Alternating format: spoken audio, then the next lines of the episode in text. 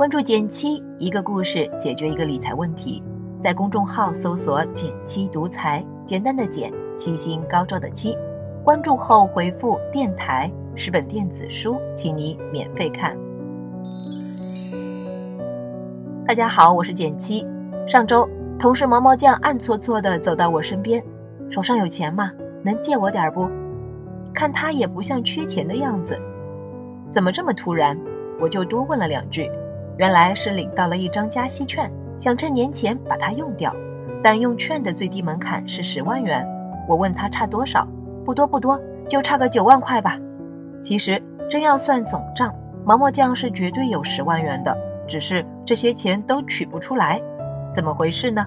我跟他一起盘了盘，他的钱是这么分配的：现金池呢放了三万元在余额宝里，是日用加应急用的。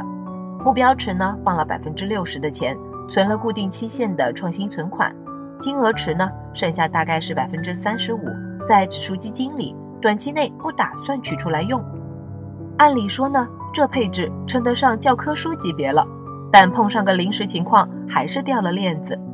余额宝单日快速提现只有一万元，即使绕到余力宝，最多也只能取三万，余下的不是没到期，就是不适合拿出来用。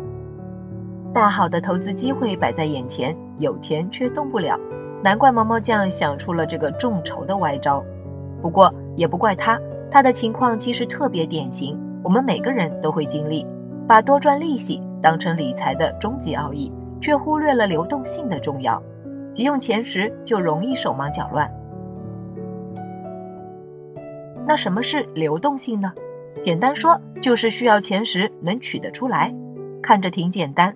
但其实这是柄双刃剑，用得好能替你增收，玩坏了反倒成了风险。像毛毛酱这样有赚钱机会来，却发现无弹药可用，也算是一种风险。当然，这还是轻的。上周就听一位刚结婚买房的朋友跟我倾诉了一顿他的焦虑。去年十月，他们夫妻俩入住了上海松江的新房，当时呢，为了首付车位，还有婚房装修等等，别说两个人。两家的账户都几乎被掏空了，但怎么说也是件喜事。小夫妻俩满心欢喜地准备迎接新生活。可就在去年十一月底，他的老丈人突然昏倒在家中，被送到医院后确诊为脑溢血，手术费和此后的初步康复，保守估计要十万元。半年后还要进行更有针对性的康复治疗，又是几万到十几万的花费。更麻烦的是，脑溢血引起的半身瘫痪。恐怕再也无法恢复，老爷子未来都一直需要有人在旁照顾，这可愁坏了小夫妻俩，一时半会儿没现金可用，只能向朋友借钱救急。但这么一来，债务压力更重了，于是他们只能盘算卖房。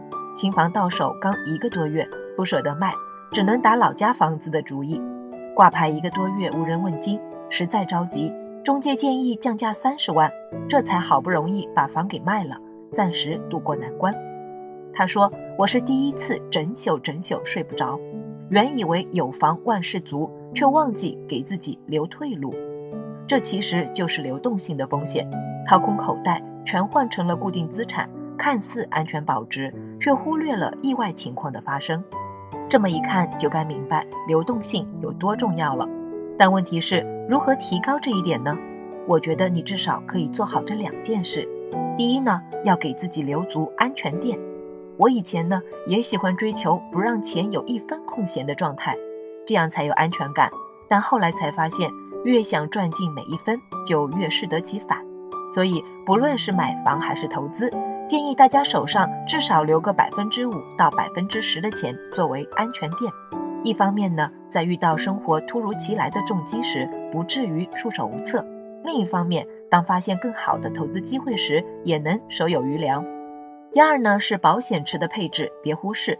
比如对我那位朋友来说，其实如果能早为父母买好保险，相对来说也能减轻一定的压力。但他也说，不是不想买，而是不能买。父母年纪大了，健康上都多少有点问题，想找适合的产品，真是难上加难。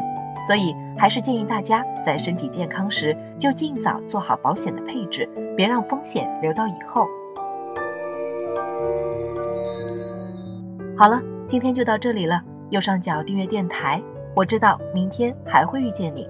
微信搜索并关注“减七独裁，记得回复“电台”，你真的会变有钱哦。